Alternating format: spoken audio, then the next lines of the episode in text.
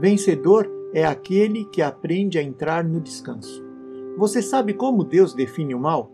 Em Hebreus 3, a palavra do Senhor diz que um perverso coração de incredulidade é o que nos impede de entrar no descanso.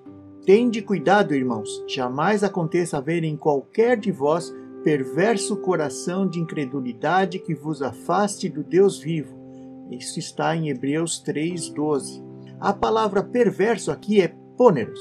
No grego, o seu significado primário é cheio de labores, aborrecimentos, fadigas, pressionado e atormentado por esses labores. O sentido secundário de poneros é o mal moral, a iniquidade. Mas veja que o sentido primário da palavra é justamente perder o descanso.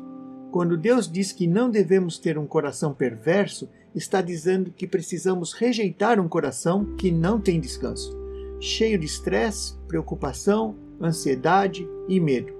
E isso é muito interessante porque o Senhor disse em Lucas 21 que a condição de sermos livrados da grande tribulação é ter um coração que não está embriagado com as preocupações e ansiedades da vida.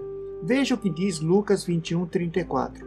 Acautelai-vos por vós mesmos, para que nunca vos suceda que o vosso coração fique sobrecarregado com as consequências da orgia, da embriaguez, das preocupações desse mundo, e para que aquele dia não venha sobre vós repentinamente como um laço. O vencedor, portanto, é aquele que entra no descanso. A Canaã, da qual somos desafiados a entrar no Novo Testamento, é o descanso.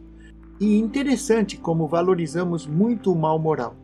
Pensamos sempre que esse é o pior tipo de maldade.